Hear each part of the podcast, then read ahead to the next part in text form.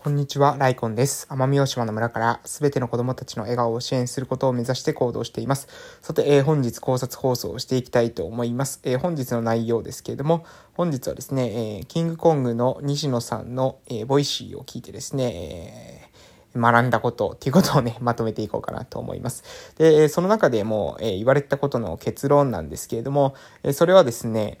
え流行ではなくて定番を取れというような、え内容でした。で、これ聞いてですね、まあ、非常に、えー、本当に、えー、めちゃくちゃ勉強になったので、えー、そのことについてですね、私が今ちょうど感じたことっていうのを、まあ、記録させていただこうかなというふうに思っております。うん、っていうのが、まあ、皆さんどういう意味かわかりますかね？定番、あ流行じゃなくて定番を取れ、取れということっていうのは、え、どういった意味なのかというと、えまあ、私たちの、えー、世の中にはですね、えー、キングコングの西野さんが言うには、まあ、3つのものが存在しているというふうに言ってるんですね。それは、えー、1つは流行のもの。そして、えー、2つ目が定番のもの。そして、えー、3つ目が廃れたもの。えー、昔は流行だったけれども、廃れたものっていうものがあるというふうに、え、キングコングの西野さんが言っているわけです。で、え、キングコングの西野さんが、そこの中で主張しているのは、え、実はですね、流行のものっていうのは、えいつかですね、廃れる運命にある流行のものというのはいつか飽きられる運命にあるということです。で、えー、一方ですね、定番のものというのは、えー、流行になったりもするんだけれども、でも定番のものっていうものは、えー、飽きられるリスクが、え、低いということをですね、話していて、で、え、定番になりたいのであれば、流行を追っかけてはいけない。流行がですね、定番になるということはないっていうふうに、キングコングの西野さんは言っているわけですね。で、これって、まあ本当にですね、まさしく、えー、その通りだなというふうに思ってまして、で、それを私がですね、今、えー、何、何においてですね、非常にそれを強く感じているのかというと、まあ本当に、えっ、ー、と、地方創生系の事業ですね、地域おこし、え村を活性化していくような事業において、えこのですね、あの、流行を追っかけているのか、えそれとも、えー、定番を取りに行っているのかっていうことで、まあ、非常にね、考えることが最近よくあります。っていうのが、まあ、やっぱりですね、えー、私たち、私は一応鹿児島県の奄美大島の某村で地域おこし協力隊をしてるんですが、今ですね、ちょうど、え、7月の末に、え、奄美大島世界遺産登録がされて、まあ、約1ヶ月ですね。えー、なので、もう世界遺産バブルというか、世界自然遺産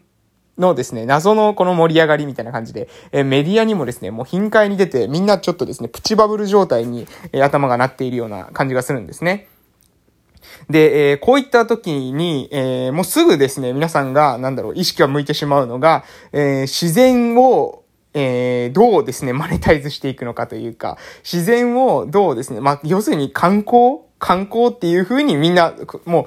安易に考えるんです。だってなぜなら、えー、世界自然遺産で、えー、観光客が増えるからってことですね。で、えー、観光観光みたいな感じで、もう自分の店にですね、えどれだけの人が来てほしい、えこれだけの人が来てほしい。そして、えできるなら自分の、え商品まで買ってほしいみたいなことをですね、みんな思うわけですけれども、でもね、その時に、これって結構ね、流行に乗ろうとしているアプローチをしてる人って多いんじゃないかなって、私は感じてるんですね。で、え私は、うん、その流行に乗るってていうアプローチは、実はですね、うん、なんだろう、う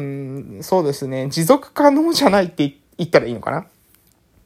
えー、甘みバブルがですね、永遠ではないっていうことに、まずみんな気づいた方がいいと思うんですよね。えー、今のタイミングでもう、えー、もうすでにですね、仕込みをしていた人、え、これで、これからですね、甘みバブルが来るだろうと思って仕込みをしていた人にとっては、え、この今回のバブルで、え、まあ、大きくですね、え、利益を上げるっていうことはできると思うんですけど、これから先ですね、観光系の事業を仕込んでいくっていう人にとってはですね、結構、え、出遅れてると思うんですよね。えー、そこで、えー、なんだろう、うん、あえてですね、その流行をどんどん追いかけていくっていう時に、そのは、最悪なのはですね、流行が終わったタイミングで、えー、なんですか、その昔の流行に合わせたような、えー、商品とかサービスができてしまうことが一番リスクが高いのかなと思っていて、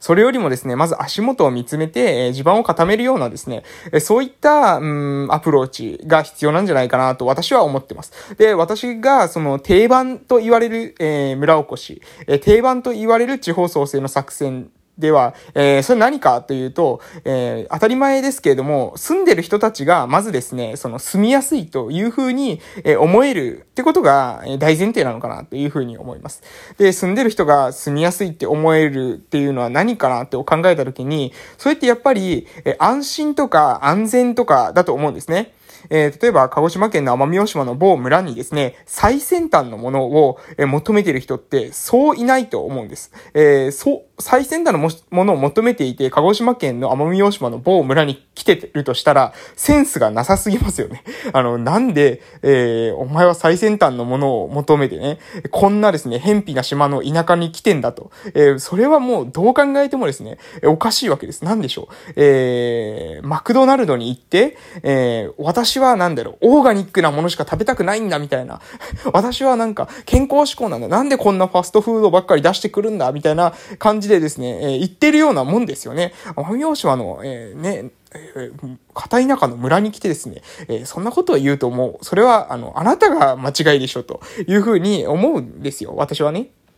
なので、え本当に奄美大島のその村の人たちが必要としているものっていうのは、もっとその最先端のものとかですね、バズっていくものとかそういったものではなくて、えー、もっとね、安心を軸にした、例えば福祉のサービスの充実とかですね、えー、教育支援とか、えー、まあ、え子育てがしやすい環境だったりとか、こういったこと、ここの方が、はるかにですね、その、うん、定番という意味でいくのであれば、え重要なんじゃないかなと、私はは思ってます。なので、我、私はですね、まあ、この、今回のですね、キングコング西野さんの配信を聞いて、で、キングコングの西野さんも言ってましたけれども、えー、定番、流行り、そしてですね、廃れたものっていうのは、えこの今言った順番で、え強いんだよと。え定番が一番強いんだよと。で、その次が流行り。で、その次が廃れたものですね。もう廃れたものが強いとは誰も思わないと思いますけれども、定番と流行りだとですね、皆さんなんかその瞬間瞬間ではですね、流行りがいいんだ。流行ってるってことがいいんだ。というふうにえ思うタイイミングであると思うんですけども、流行ってるものっていうのは、いつかですね、飽きられるんですね。うん、流行る、流行り、廃りっていうものはありますので、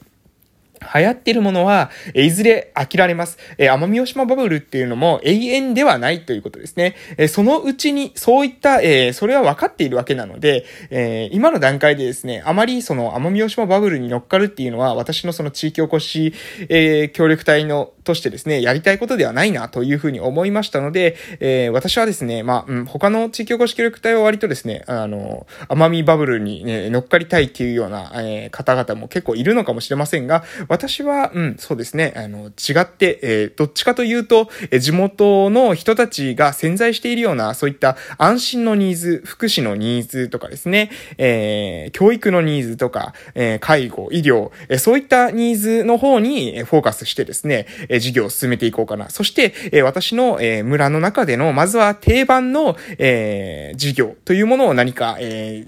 作っていくことができたらなというふうに思いました。ということで、今日はこういった、えー、思ったことをですね、取らせていただきました。まあ、こういった感じで、えいろんな人たちのその発信の内容を聞いて感じたことがあった場合は、えこうやって自分の音声配信の方にもね、えいろいろと記録していって、また後でですね、かあの、過去の配信聞き返して、あ、そっか、この時にそういうふうに思ったなっていうことがね、え、思い出せたらなというふうに思いますので、またですね、よろしくお願いいたします。え、ライコンラジオでは朝と夕に1日2回配信をしております。朝は、え、偉人たちの名言の配信、夕は私の学び考えたこと、え、もしくは、え、読書とかですね、コーチングとか、まあその時に思いと、思い立ったことをですね、ぼちぼち配信しておるというような感じです。朝の配信に関しては、私のですね、ちょっと一日の、まあ、最近の近況報告とかも、え、踏まえながら配信しておりますので、えー、まあそれはですね、私の、まあ一日一日の、なんだろう、日報的な感じの役割もですね、しているというところです。え今後もですね、え奄美大島の某村でですね、え情報発信、そして、え地域おこし協力隊としての活動、え地域をですね、地域で本当に、え本気でですね、地元を、え活性化していこうというふうに私は思ってますので、えそのですね、プロセスっていうのが、まあ、あの、記録としてね、残っていったらいいのかなというふうに個人的に思いますので、今後ともよろしくお願いいたします。えそれでは、えまたですね、お時間ある方はですね、ぜひ聞きに来てくださいますと嬉しいです。えラジオトークの方からでは、だけではなくて、えー、Google のポッドキャストとかですね、Apple のポッドキャストのアプリから、えー、ライコン、ライコンの、えー、ライコンカタカナですね、ライコンの人生構想ラジオという風に、えー、検索してもらえるとですね、私のチャンネル出てきます。もう一度言いますね。ライコンです。ライコンの、えー、人生構想ラジオ。ライコンはカタカナで結構です。えー、やって検索していただきますと、えー、ポッドキャストの方からも出てきますので、えー、ぜひですね、視聴環境に合わせて聞いていただけたらなと思います。それではですね、えー、今日はこういった、え、内容で終わらせていただきたいと思います。ぜひですね、皆さんも何か、え、感じたことがあったらね、え、自分の中で、え、知識としてね、あの、整理するっていうことに、まあ、音声配信なり、何かですね、自分のアウトプット、うん、SNS などを利用してですね、していただけると結構学びになるかなと思いますので、おすすめです。ということで終わらせていただきたいと思います。それでは、また、えー、明日お会いしましょう。失礼しました。